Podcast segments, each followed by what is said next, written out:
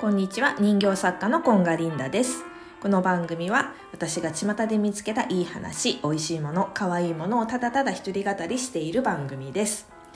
今日は私辞めました。というテーマでお話ししたいと思います。えっ、ー、と私にで、えーと、平成の30年かな？から、えーと、個人事業主として、えーと届け出を出しているんですね。で、えーとまあ、アクセサリーの製造販売っていうことで、えーと、クリエイターコンガリンダっていう感じで届け出を出してるんです。でそれ以来毎年、えーと、確定申告で青色申告っていうのをやってるんですけど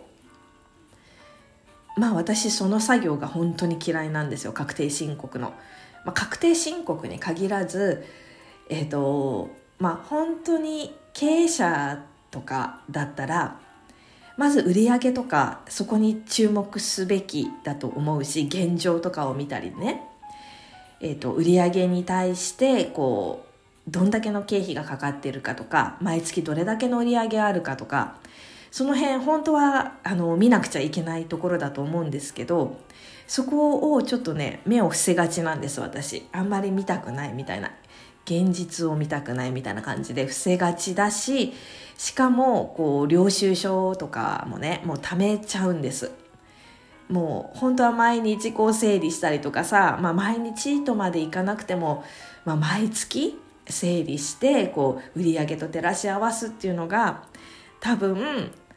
良き経営者かなと思うんですけど私はそこが本当に苦手で。でここ数年はあの人にお願いして確定申告の書類出してもらってるんですね。全部こう丸投げして。でだけれどもこえーと、コロナでイベントに出れなかったりだとか、まあ、私のモチベーションがすごく下がってしまったりだとかで今あの売り上げ自体はかなり減ってはいるんですよ。でなのにこうそこを人にお願いするとかっていうことがすごいねあのざわついてるんです。なんか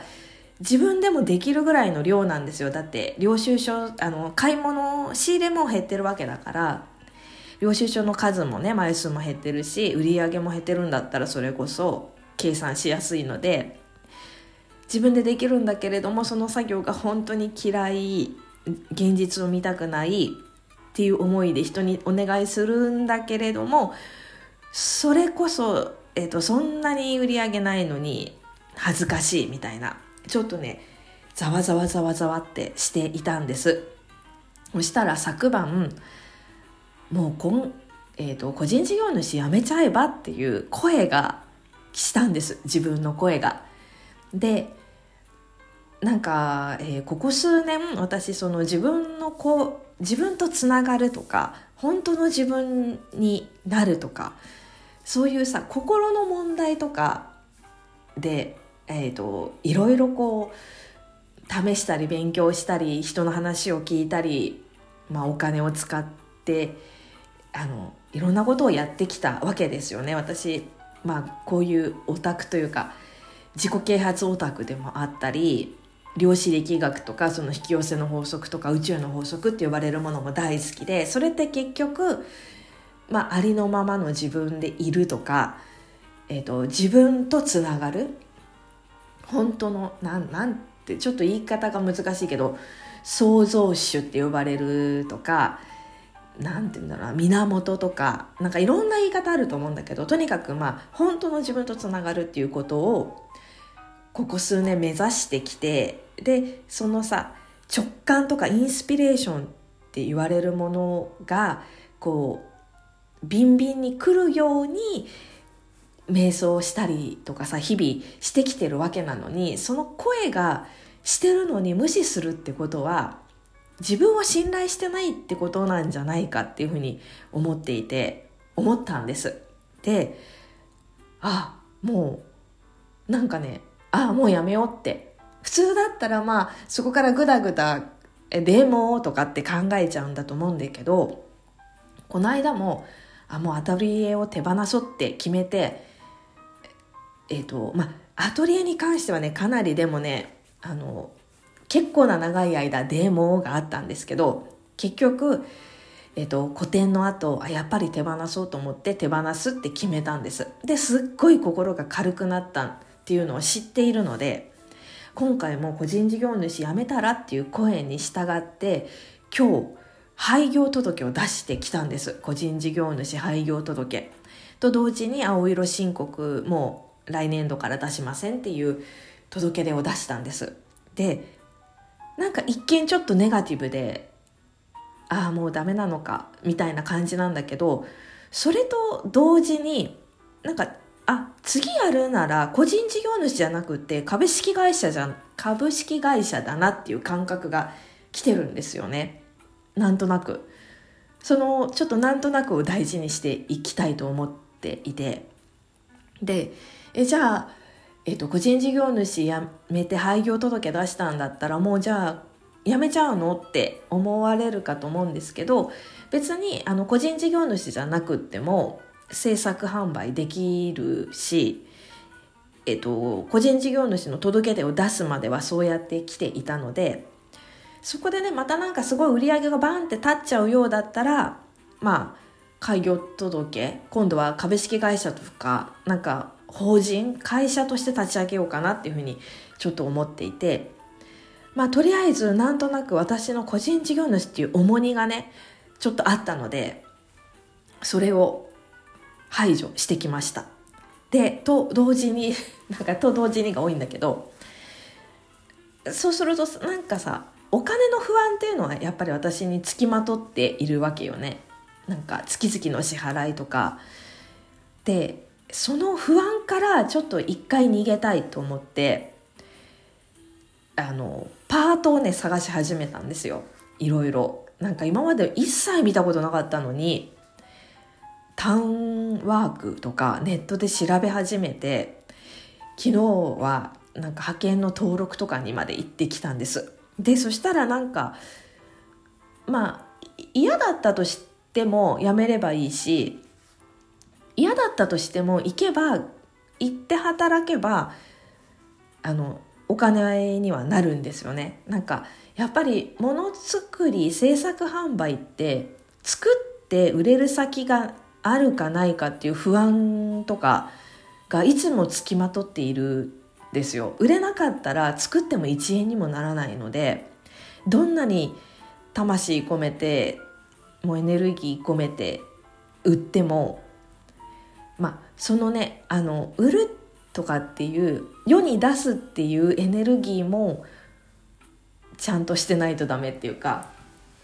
そうそこまであのエネルギーを乗せて販売しないと正直なんか売れないですよね。だかまあそれはちょっと別の話になっちゃうからまあ置いといてそうなんかそのえーと、本当言い方が悪いけれど雇われてるってことはとりあえずその仕事に行けばお金がもらえるっていう安心感があるので一回ちょっとその安心感を持とうと思って今ちょっとパートを探し始めてるんですよ。とはいえね私この数年間もいくつかのところで働いてはみたんですよ週に23日とかね。でも本当にねやっぱね雇われ慣れてないというか、まあ、社会人であった時期はかなり長いんだけれどもそこから、えーと、辞めて自分でやってるっていう期間も長くなってきているので雇われるってことがすごい苦痛になってきてしまっている自分もあるのでこう長続きするかはどうかはわからないんですけれどもまあちょっといい仕事があったらパートに出つつ制作もしつつ販売もしつつちょっとのんびりそして私は本当に何がやりたいのかなを追求して探っていきたいなっていうふうに思ってますね。であの雇われたまんま人生終わるっていうのはちょっと私のシナリオにはなくってやっぱり最終的には自分で自分の何か生み出すもの自分自身から発するものかもしれないし私が作り出すものかもしれないし私のアイディアを誰かが形にしてくれて世に出すのかもしれないしそれは何なのかは分かんないんですけれどもそうやって、えーと、その私から生み出たものに対する対価としてお金を稼ぎたいっていう望みがバンバンありますしあのそうなるシナリオしか私は持ってないのでそうなると思うんですけど今は一旦個人事業主コンガリンダを廃業して一回ちょっと雇われてみます。まあでもあの制作は続けるしネット販売とかもすると思うのでこれからもよろしくお願いしますなんですが最後にちょっとね SNS ももうやめればっていう声も本当は聞こえてるんです。ただ去年の12月ちょうど1年ぐらい前かに結構なお金を払ってインスタグラムを学んでいるのでっていうのもあるんです。すごいせこい私がそこにいてでももしかしたら本当 SNS も一旦やめちゃうかもしれないんですけどわかんないです。でもラジオは本当に私の生きがいというかアウトプットの大切な場所なのでこれからも続けていこうと思います。最後まで聞いていただきありがとうございました。では。